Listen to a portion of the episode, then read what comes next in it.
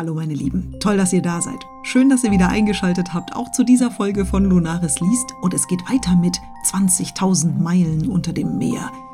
Tja, und unser Professor Aronnax, der war ein bisschen einsam gewesen und hat sich auch gewundert, wo Kapitän Nemo abgeblieben ist und wie es denn jetzt eigentlich weitergeht auf dem Schiff. Und auch seine Gefährten waren ein bisschen verunsichert. Vielleicht erfahren wir heute mehr. Hier ist das 15. Kapitel, Titel eine briefliche Einladung. Am folgenden Tag, den 9. November, erwachte ich spät, erst nach zwölf Stunden Schlaf. Mein Diener Conseil kam, wie gewöhnlich, und erkundigte sich, wie sein Herr geschlafen habe und um seine Dienste anzubieten. Der Kanadier schlief noch immer, wie ein Mensch, der sein Lebtag nichts anderes tut. Ich ließ den tüchtigen Jungen reden, ohne ihm viel zu antworten. Die Abwesenheit von Kapitän Nemo während unserer gestrigen Unterhaltung gab mir zu denken, und ich hoffte, ihn heute wiederzusehen. Ich zog meine Kleidung aus Muschelseide an. Über die Beschaffenheit dieses Stoffes machte Conseil öfter so seine Bemerkungen. Ich erklärte ihm, dass der Stoff aus den glänzenden, seidenartigen Fasern gemacht sei, mit denen sich eine Muschelart an den Ufern des Mittelmeers an die Felsen heftet. Früher hatte man daraus schöne Tücher, Strümpfe oder Handschuhe gefertigt, denn sie waren sowohl robust als auch sehr warm. Die Mannschaft des Nautilus ließ sich darin günstig einkleiden, und man konnte auf die Baumwolle, Schafe und Seidenwürmer der Oberwelt verzichten. Als ich angezogen war, begab ich mich in den großen Saal. Er war leer. Ich vertiefte mich in die Betrachtung der Schätze von Muschelschalen und Schneckenhäusern, die unter Glasscheiben geordnet waren. Und ich musterte auch die umfassenden Herbarien, voll von seltensten Meerespflanzen, die, obwohl getrocknet, trotzdem ihre wunderschönen Farben behalten hatten. Den ganzen Tag über besuchte mich Kapitän Nemo nicht. Die Fensterläden blieben geschlossen. Man wollte uns wohl nicht mit dem Anblick so schöner Dinge übersättigen. Die Richtung des Nautilus blieb unverändert Ost-Nordost. Seine Geschwindigkeit zwölf Meilen, seine Tiefe 50 bis 60 Meter. Am 10. November die gleiche Einsamkeit. Ich sah kein einziges Mitglied der Besatzung. Den größten Teil des Tages verbrachte ich in Gesellschaft von Ned und Conseil. Sie waren erstaunt über die unerklärliche Abwesenheit des Kapitäns. War der seltsame Mann krank? Wollte er in Beziehung auf uns seine Absicht ändern? Trotzdem genossen wir, wie Conseil meinte, vollständige Freiheit sowie köstliche und reichliche Nahrung. Unser Wirt hielt sich an unseren Vertrag. Wir konnten nicht klagen, und außerdem gewährten uns die besonderen Umstände, mit denen unser Schicksal verknüpft war, so schöne Entschädigungen, dass wir ihm keinen Vorwurf machen konnten. An diesem Tag begann ich mein Tagebuch, so dass ich später alles genau berichten kann, und ich schrieb es auf Papier, das aus Seegras gefertigt war. Am 11. November früh morgens bemerkte ich durch die frische Luft im Inneren des Nautilus, dass wir uns an die Oberfläche des Meeres begeben hatten, um unseren Sauerstoffvorrat aufzufüllen. Ich stieg auf der Leiter in der Mitte des Unterseeboots zur Plattform hoch. Es war sechs Uhr. Der Himmel war bedeckt, das Meer grau, aber ruhig.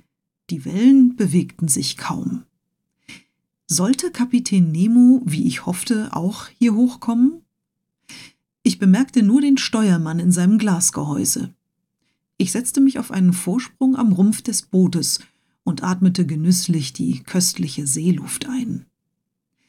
Allmählich wurde der Nebel durch die Strahlen der Sonne zerstreut, die im Osten am Horizont aufging. Das Meer sah aus, als stünde es in Flammen. Das Farbenspiel der zerstreuten Wolken in der Höhe war einfach wunderbar. Ich genoss diesen freundlichen Sonnenaufgang, der so belebend wirkte, als ich hörte, wie jemand die Treppe heraufkam.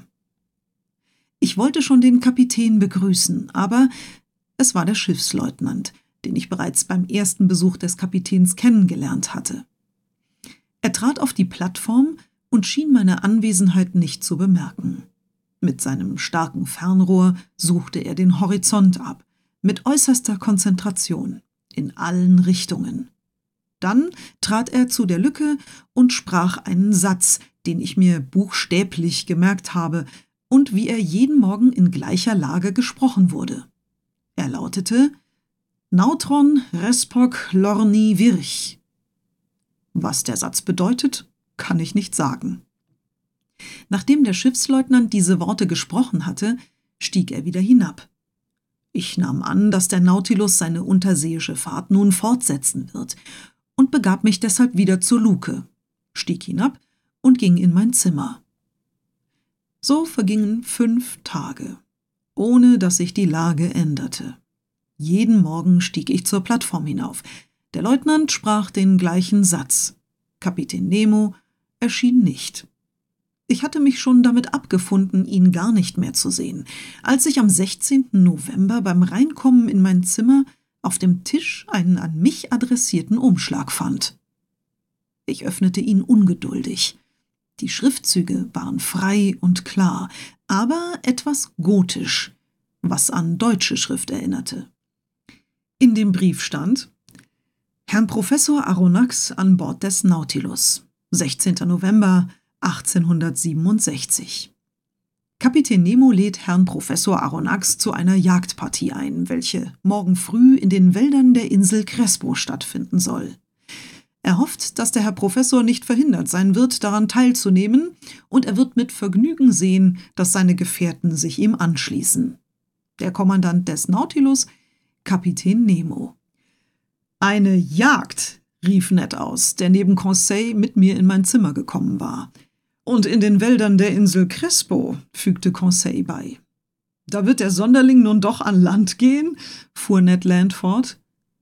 Das scheint mir klar angedeutet, sagte ich bei wiederholtem Lesen des Briefes. Jedenfalls muss man das annehmen, versetzte der Kanadier. Sind wir einmal auf dem Festland, so werden wir schon wissen, was wir zu tun haben, ne? Übrigens wäre es mir ganz recht, einige Stücke frisches Wildbret zu genießen. Ich bemühte mich nicht, den Widerspruch zwischen dem offenbaren Groll des Kapitäns gegen das Festland und die Inseln und seiner Einladung zu einer Jagdpartie im Wald zusammenzubringen und antwortete nur Ja, sehen wir erst, was es mit der Insel Crespo auf sich hat. Ich sah mich zuerst auf der Landkarte um und fand 32 Grad 40 Minuten nördlicher Breite und 167 Grad 50 Minuten westlicher Länge ein im Jahre 1801 vom Kapitän Crespo entdecktes Inselchen. Es wurde auf den alten spanischen Karten als Roca de la Plata, das heißt Silberfelsen, bezeichnet. Wir waren also ungefähr 1800 Meilen von unserem Abfahrtspunkt entfernt und die etwas geänderte Richtung des Nautilus führte ihn weiter südöstlich. Ich zeigte meinen Gefährten den kleinen, einsam, mitten im nördlichen stillen Meer liegenden Felsen. Wenn Kapitän Nemo sich irgendwo an Land begibt, sagte ich zu ihnen, so wählt er wenigstens komplett verlassene Inseln, was? Ned Land zuckte mit den Achseln, ohne zu antworten. Dann ging er zusammen mit Conseil weg. Nach einem Abendessen, das mir der Steward stumm und mit gleichgültiger Miene servierte, schlief ich ein. Nicht ohne einige Befangenheit. Am folgenden Tag, den 17. November, merkte ich beim Aufwachen, dass der Nautilus komplett stillstand. Ich zog mich schnell an und begab mich in den großen Saal. Kapitän Nemo war schon da. Er hatte mich bereits erwartet, stand auf, grüßte und fragte mich, ob ich ihn begleiten möchte. Da er mit keinem Wort seine achttägige Abwesenheit erwähnte, sprach ich auch kein Wort davon und erwiderte bloß, ich sei, genau wie meine Gefährten, bereit, ihn zu begleiten. Nun, mein Herr, fügte ich bei, ich möchte mir eine Frage an Sie erlauben. Fragen Sie nur, Herr Aronnax, und möglicherweise werde ich auch darauf antworten. Nun, Kapitän, wie kommt es, dass Sie, der doch jede Verbindung mit der Erde abgebrochen hat, Wälder auf der Insel Crespo besitzt? Herr Professor, erwiderte der Kapitän, die Wälder, die ich besitze, brauchen weder Licht noch Sonnenwärme. Dort hausen weder Löwen, noch Tiger, noch Panther oder sonst ein vierfüßiges Tier. Ich allein kenne sie. Es sind keine Wälder an Land, sondern unterseeische. Unterseeische Wälder? rief ich aus. Ja, Herr Professor. Und Sie wollen mich dahin führen. Jawohl. Zu Fuß. Und sogar trockenen Fußes, Herr Professor. Auf der Jagd? Auf der Jagd. Die Büchse in der Hand. Die Büchse in der Hand. Ich sah den Kommandanten des Nautilus mit einer Miene an, die nichts Schmeichelhaftes ausstrahlte. Ganz gewiss ist der Mann irre, dachte ich. Seit acht Tagen hing er einer verrückten Idee nach, und dieser Zustand hält noch an. Es ist schade. Ich wünschte, er wäre eher ein Sonderling als ein Narr. Diesen Gedanken konnte man auf meiner Stirn lesen. Aber Kapitän Nemo beschränkte sich darauf, mich einzuladen, ihn zu begleiten. Und ich folgte ihm wie ein Mann, der sich in alles ergibt. Wir kamen in den Speisesaal, wo das Frühstück serviert worden war. Herr Aronnax, sagte der Kapitän, ich bitte Sie, mit mir zu frühstücken. Wir können beim Essen plaudern. Ich habe Ihnen eine Jagdpartie im Wald versprochen. Aber dass wir dabei auch ein Restaurant finden, habe ich Ihnen nicht versprochen. Frühstücken Sie daher, als würden wir vermutlich erst sehr spät zum Dinner kommen. Ich gab mir also alle Mühe, dem Mahl Ehre zu machen. Es bestand aus verschiedenen Fischen und Stücken von Seegurken, schmackhaften Tierpflanzen und Beilagen aus appetitanregenden Algen. Zu trinken gab es klares Wasser, in das ich, sowie der Kapitän, einige Tropfen Likör mischte, einen, der aus einer Algenart gewonnen worden war. Kapitän Nemo aß zuerst, ohne ein Wort zu sprechen. Dann sagte er, Professor, als ich Ihnen den Vorschlag einer Jagdpartie auf der Insel Crespo machte, glaubten Sie, ich sei mit mir selbst im Widerspruch. Als ich Ihnen mitteilte, dass es sich um unterseeische Wälder handle, haben Sie mich für einen Narren gehalten. Herr Professor, man sollte nie so leicht ein Urteil über die Menschen fällen. Aber, Kapitän, glauben Sie.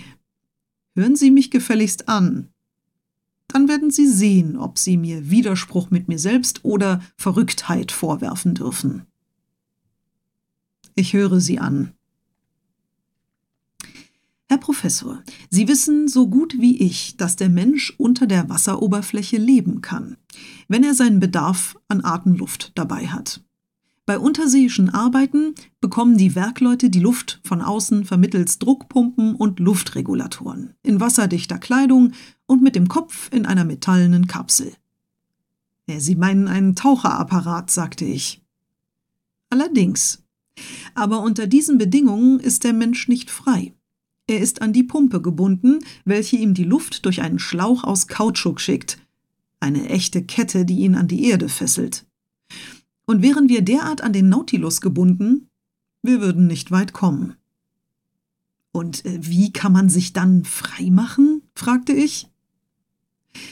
Durch ein Drucklufttauchgerät, das zwei ihrer Landsleute erfunden haben und das ich für meine Zwecke verbessert habe. Damit ist man in der Lage, sich in neue physiologische Lagen zu begeben, ohne dass die Organe in irgendeiner Form darunter zu leiden haben. Das Gerät besteht unter anderem aus einem Behälter aus dickem Blech, in dem ich die Luft unter einem Druck von 50 Atmosphären zusammenpresse und aufbewahre. Dieser Behälter wird mit Tragriemen, wie ein Rucksack, auf dem Rücken befestigt. Der obere Teil bildet eine Kapsel, woraus Luft mittels einer Balkvorrichtung in normalem Druck herausströmen kann. Bei dem Drucklufttauchgerät, so wie es aktuell in Gebrauch ist, laufen zwei Kautschukröhren von dieser Kapsel aus zu einer Art Gehäuse, das Nase und Mund der Person umschließt, die es trägt. Der eine Schlauch dient dazu, die einzuatmende Luft hineinzuleiten, der andere, um die ausgeatmete Luft herauszuleiten. Und die Zunge schließt je nach Bedürfnis den einen oder den anderen Schlauch.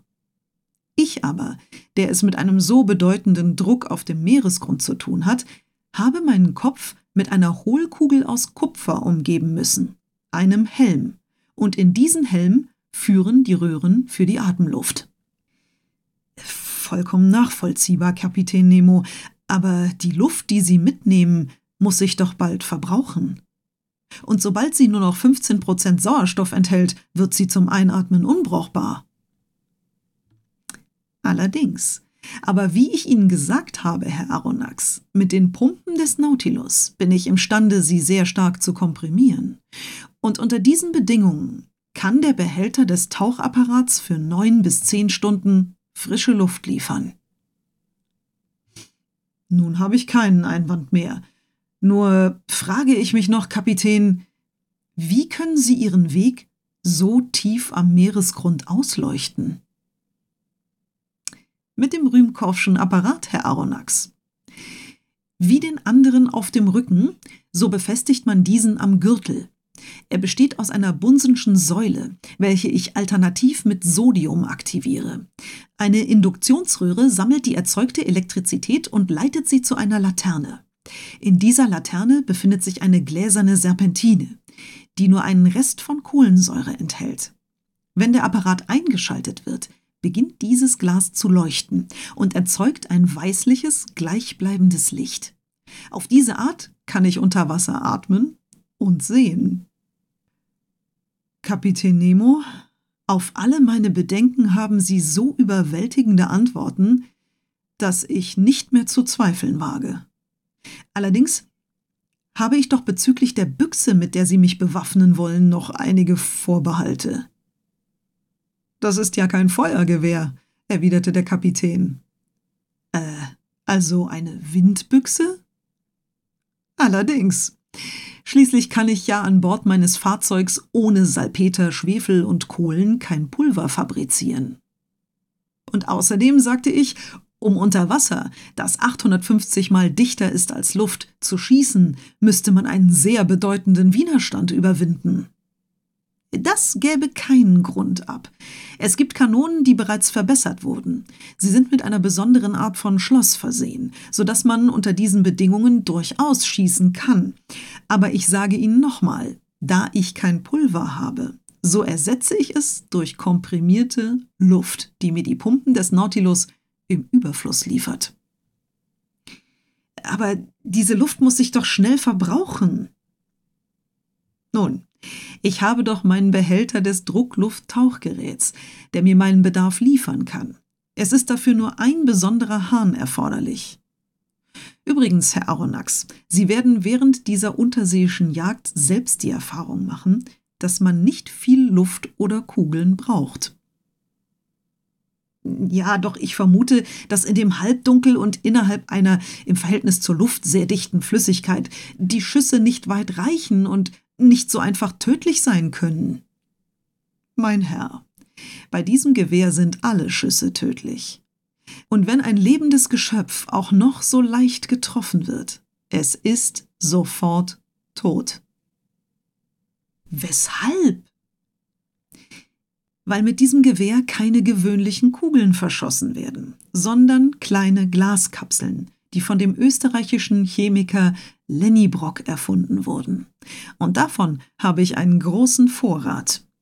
Diese Glaskapseln, in Stahl gefasst und durch ein Bodenstück aus Blei mit Gewicht versehen, sind in Wahrheit kleine Leidner Flaschen, in denen die Elektrizität sehr hoch gesteigert wird. Sie entladen sich beim leichtesten Stoß und auch das stärkste Tier sinkt tot nieder. Und ich muss ergänzen, diese Kapseln sind nicht größer als Nummer 4 und eine gewöhnliche Flinte kann zehn davon fassen. Ich streite nicht weiter, erwiderte ich, indem ich aufstand. Und ich habe nur mein Gewehr zu nehmen. Übrigens, wo Sie hingehen, gehe ich mit. Kapitän Nemo führte mich zum hinteren Teil des Nautilus. Und als wir an Netz und Conseils Kabine vorbeikamen, rief ich meine beiden Gefährten und sie schlossen sich uns sogleich an. Darauf kamen wir in eine kleine Zelle, die vorne neben dem Maschinenzimmer lag und worin wir nun unsere Spezialkleidung anlegen sollten. Und wie das weitergeht, das hört ihr in der nächsten Folge von 20.000 Meilen unter dem Meer. Ich hoffe, es hat euch auch diesmal wieder gefallen. Ihr schaltet beim nächsten Mal wieder ein, hinterlasst mir Abo, Like und Glöckchen und alles, was so nötig ist. Und dann hören und sehen wir uns beim nächsten Mal wieder. Macht's gut!